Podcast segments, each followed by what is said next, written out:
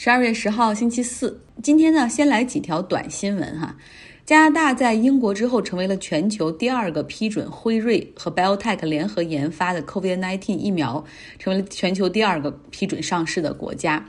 本月呢，将会有二十五万人开始接种这个辉瑞的疫苗。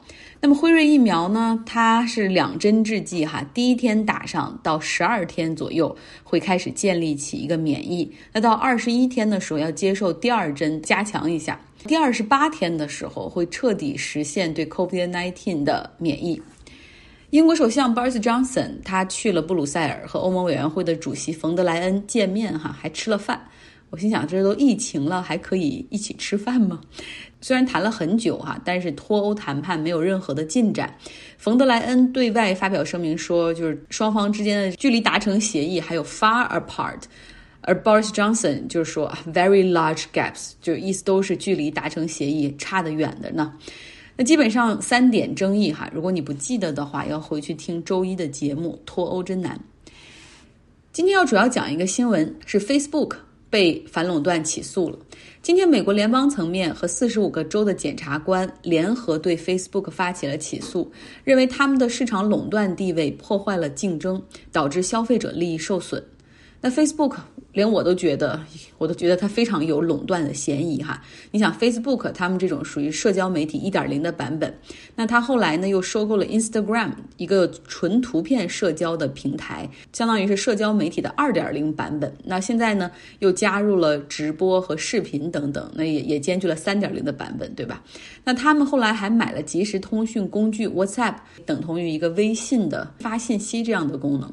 那目前呢，整个的这个三大平台在全球拥有超过二十亿的用户。检察官们认为说，必须要拆分，要剥离。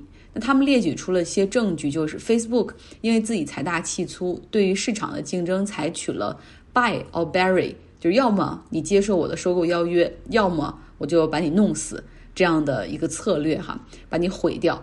在二零零八年，一封创始人 CEO 扎克伯格的内部邮件流出了，它里面写到说，Facebook 的策略就是我们可以买买买，因为买下他们总比以后竞争要好得多。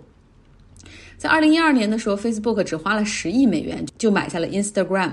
那在二零一四年，他们花了一百九十亿美元买下了即时通信工具 WhatsApp。那当时呢，这两家公司的业务就是刚刚就是开始崭露头角哈，开始。快速增长，那整体的用户规模当时还是一个比较小的量哈，在收购的过程中并不构成垄断，也就被批准了。Facebook 自己是认为说这两个平台哈，他们之所以能够。啊，发展并且壮大成现在的规模，完全是因为我 Facebook 收购了它，我帮他们打通了这种用户的群体，然后更加重视用户体验，巴拉巴拉，这根本不造成垄断哈，因为我收购都是在大概二零一二年、二零一四年进行的。那你如果现在以反垄断调查来对我进行惩罚的话，相当于是你要惩罚我成功的商业模式，是因为我把他们变大，并不是他们自来这么大的哈。那么这里还要讲一个插曲。WhatsApp 它是即时通讯工具，它的创始人 Acton 毕业于斯坦福，之前呢在苹果、Adobe 还有雅虎的安全部门工作过哈，后来自己出来创立了即时通讯平台 WhatsApp。那 WhatsApp 被 Facebook 收购之后呢，也是允许他们独立运营的一个状态。所以 Acton 他还是继续的收购之后继续带团队继续工作。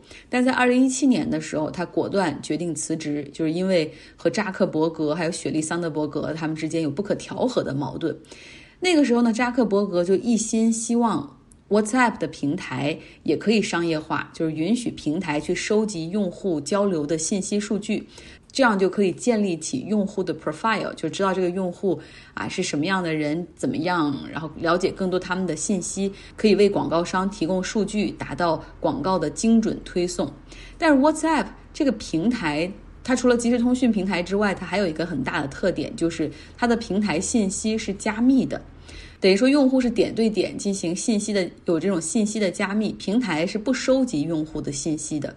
那么，为了商业利益，扎克伯格当时就说：“哈，我们必须要结束这种加密信息的这种机制，然后这样我们才能够收集信息。”所以在没有竞争的情况下，你看到一个平台，它可以为了商业利益就毫无顾忌哈，去滥用用户的信息。那对于 Acton 来说，他看着自己一个很完美的这种产品就这样被毁掉了，而且用户信息会被牺牲掉，他除了辞职，自己没有更好的办法。其实谷歌也是这样，看上去很用户友好型的谷歌哈，你看免费的安卓系统，免费的搜索引擎给你用，免费的地图，免费的邮箱，甚至绑定的每一个邮箱还送每一个用户十五 G 的云存储，上面还有很多交互协作的办公软件。他们这些服务对你的唯一要求就是你需要注册一个。谷歌账号，然后呢，你每次使用什么服务的时候，除了搜索引擎之外，哈，然后其他的你最好就要登录啊，越越登录越方便，尤其是地图，它可以它可以自动识别你家在哪儿，公司在哪儿，然后你每次一点就可以直接出现这个路线。但是登录是为什么呢？就是谷歌它希望知道你在做什么，你喜欢什么，你在哪里，你要去哪儿，你想干嘛。还是那样，他希望给你打造一个 user profile，就是针对你这个个人的这个用户信息。他虽然不知道你长什么样子，但是他知道你的所有一切。他知道你的信息越多，就越可以把这些数据哈提供给广告商进行精准营销。那广告商自然会为这些非常精准的数据进行付费。大家看到互联网这些免费的服务，现在真的是用我们的个人信息在交换。我当然是不想哈，但是你现在没有看到其他的产品可以进行替代，那么这个时候是用户就要牺牲自己的权利来换取免费的服务，那么这个时候真的需要反垄断了。说说国内的情况，其实你们肯定比我更清楚哈，腾讯也是如此。与其我和你竞争，还不如我很早期的就撒网。啊对你进行投资和入股，把外部竞争提前并入到体内，然后就你成为我腾讯生态的一部分，哈，就腾讯系的一部分。市场上没有其他的竞争力的产品，那么它就可以一家独大，那基本上可以不给任何人解释就可以封掉你的号，然后你也没法申诉，随便下架文章，就不用太多考虑用户体验和一个平台规则的一个公平的使用。因为没有竞争啊，这个通讯市场国内的百分之九十九都是我的。抱歉，你不喜欢的话，你可以不用。但是我们大家都知道，你现在可以不用微信吗？那简直在都寸步难行哈。现在也许监管层也是时候该考虑一下反垄断了。不过也许他们已经在考虑了哈。下半段继续来听 Robert 给大家来讲说，历史学家用数据模型预测未来。图尔钦哈，就是这个故事的主角。他用数学模型来研究历史，然后觉得历史也应该是和其他自然科学一样，有一般的发展规律。而且他还给自己的这种量化手段啊来研究历史起了个学名叫计量历史学。我们今天要继续来听一听这历史学界内的其他人怎么评论他。暴力与和平之间的这种摇摆，激发了图尔钦对2020年做出预测。2010年。当《自然》杂志邀请科学家们对未来十年进行预测时，大多数人把这项调查视为一种自我推销的邀请，一位畅想的自己研究的领域即将取得的进展。图尔钦则用他的末日预言做了驳斥。他说：“如果没有根本性的转变，另一轮暴力动乱不可避免。”图尔钦的解决方案总体上是模糊的、难以归类的。一些听起来像是参议员伊丽莎白·沃伦，比如向精英阶层征税，直到精英人数减少；而其他一些想法，比如呼吁减少移民以保持美国工人的高工资，类似于特朗普的保护主义。其他政策简直就是异端，例如他反对以学历为导向的高等教育，他说这是一种大规模培养精英的方式，而不是大规模的提供精英职位。他说：“这些政策的设计者是在创造过剩的精英，有些人变成了反精英。一个更明智的办法是保持精英人数的小规模，并使普通民众的实际工资不断上涨。具体怎么做呢？”土尔钦说：“他其实也不知道，而且这也不是他的工作。是征税，是提高最低工资，还是提供全民基本收入保障？他承认，每一种做法。”都会产生不可预料的影响。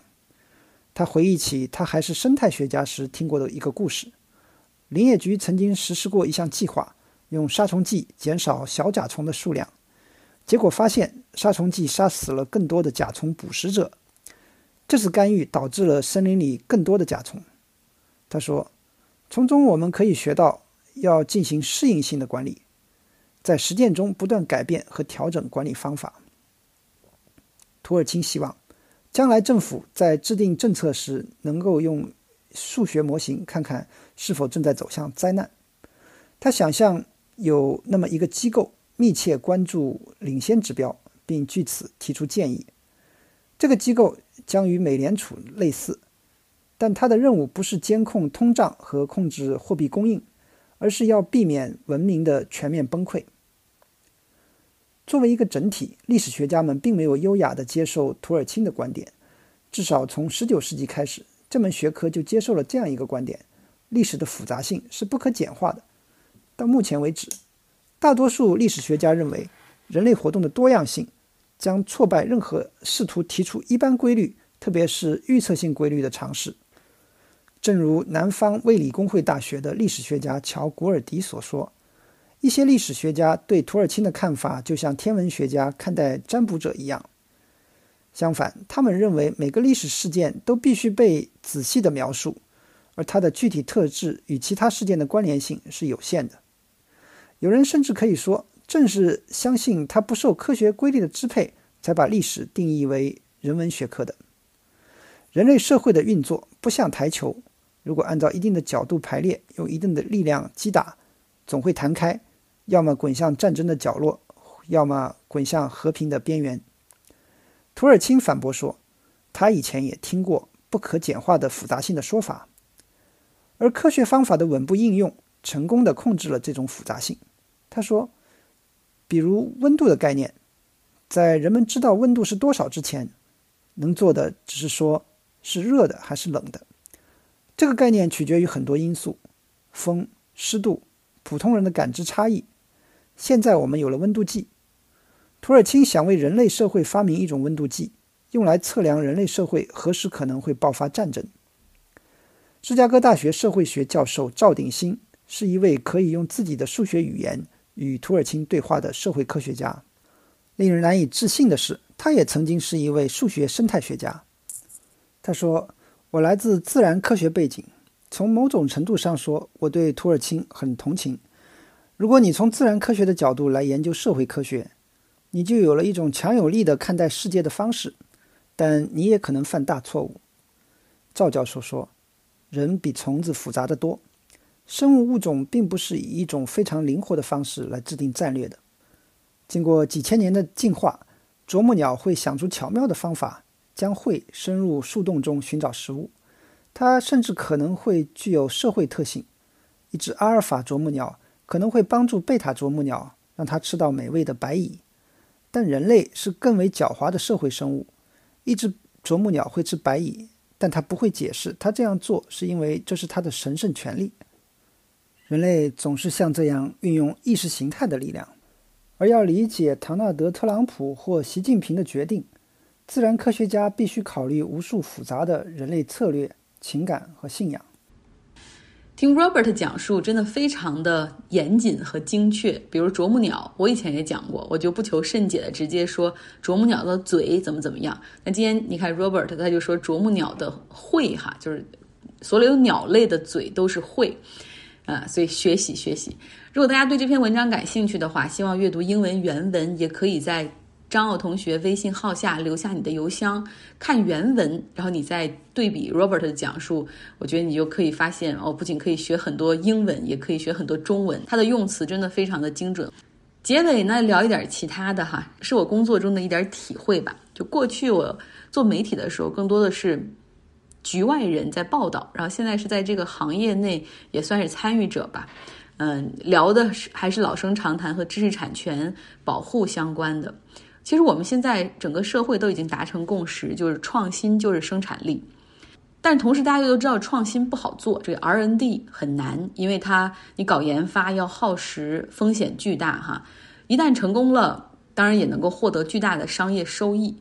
基本上呢，现在国内的环境下，国家是非常非常重视研发的，有各种各样的这个科研经费拨款，然后资助自主研发，就希望让企业能够去创新，拥有自己的核心技术。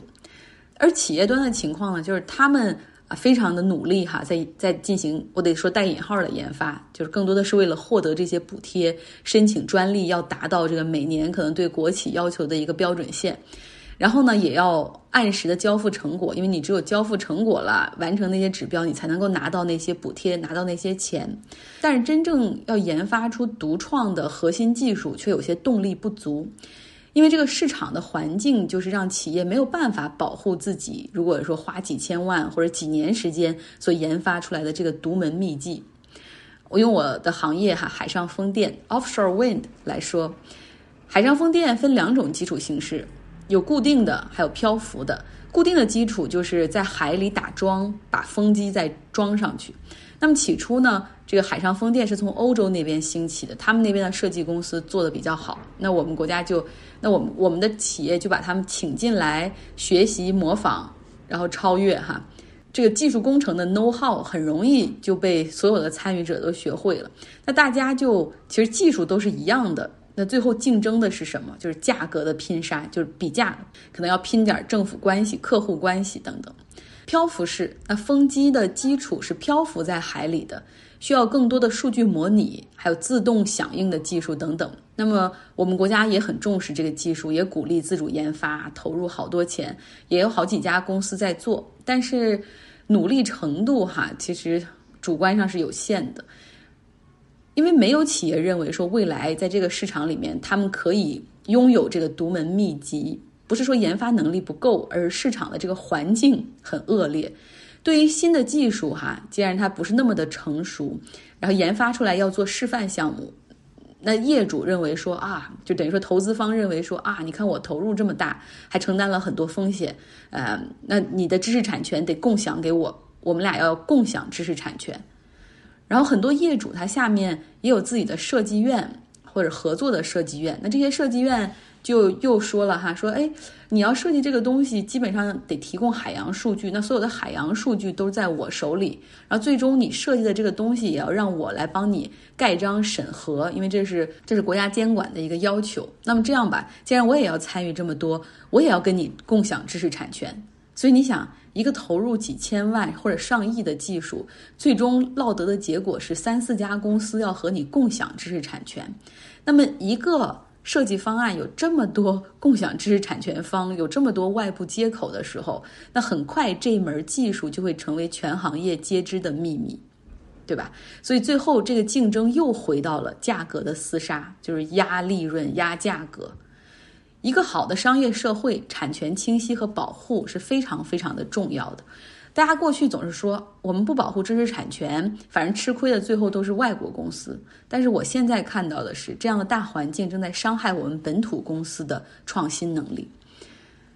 好了，今天的节目就是这样，聊的有点多，希望大家有一个愉快的周四。